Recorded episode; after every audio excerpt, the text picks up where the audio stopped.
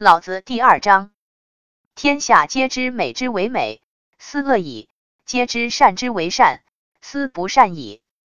故有无相生，难易相成，长短相形，高下相倾，音声相和，前后相随。是以圣人处无为之事，行不言之教。万物作焉而不辞，生而不有，为而不恃，功成而不居。夫为不居。是以不去。天下人都知道什么是美好，同样地都知道什么是厌恶；天下人都知道什么是善，同样地都知道什么是不善。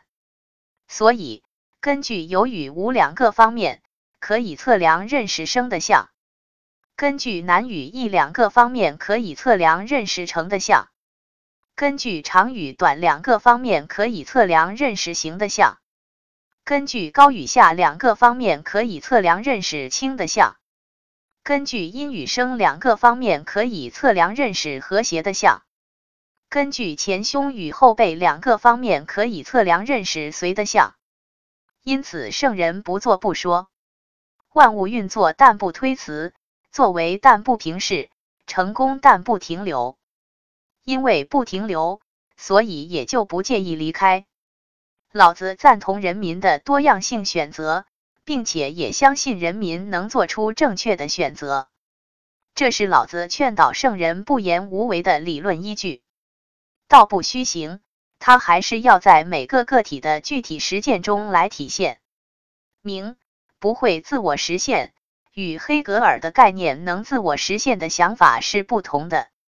明在人们的观察与测量中才会为大众所明了。这个观察与测量的动作和对象称为相。相有三个特征：一天下人皆知；二包含两个方面；三只包含两个方面。这里提到八个相：美善生成行清和随。不言无为的学习榜样是万物，而字完成时态，万物运动方向改变的前后两个动作的连接词。万物运动的惯性与人行为模式的惯性方向的不一致，圣人的原则应顺应万物，方能不言无为。这是学道的第一步。老子在后面的章节会讲到有言有为，那是懂得道理之后的有为有言。圣人是领导者，不是现代意义的行政职务。比如周文王称为西方圣人，却一度是纣王的下属。如果给出定义，以的道为准，比如牛顿有力学三定律，可以称为力学圣人。庄子中庖丁解牛故事，也可以称庖丁为解牛圣人。如诗经中称某人既圣且哲，也不是什么大人物。后人称孔子为圣人，确实不错，但剥夺其他人的圣人称号，乃道名也。至于后世称皇帝为圣上，无非后言谄媚之举吧。老子谈圣人多，孔子言君子多，着重点不同。美与好的字义有些微的差别。吃到了为美，还没吃到叫做好。丑是恶的一种，但似乎不同人有不同的看法。每个人心里有把尺子，这是确定无疑的。有一把木头尺子。然后看到读数，这是相字的本意。古代宰相、丞相等官职，也许是说他们只能看而不能做决定的意思吧。伯乐相马、相面，这些都是观察与测量的意思。相作为动词转化为名词的含义，大约是被观察对象在人心中的呈现。佛说见诸相非相，即见如来。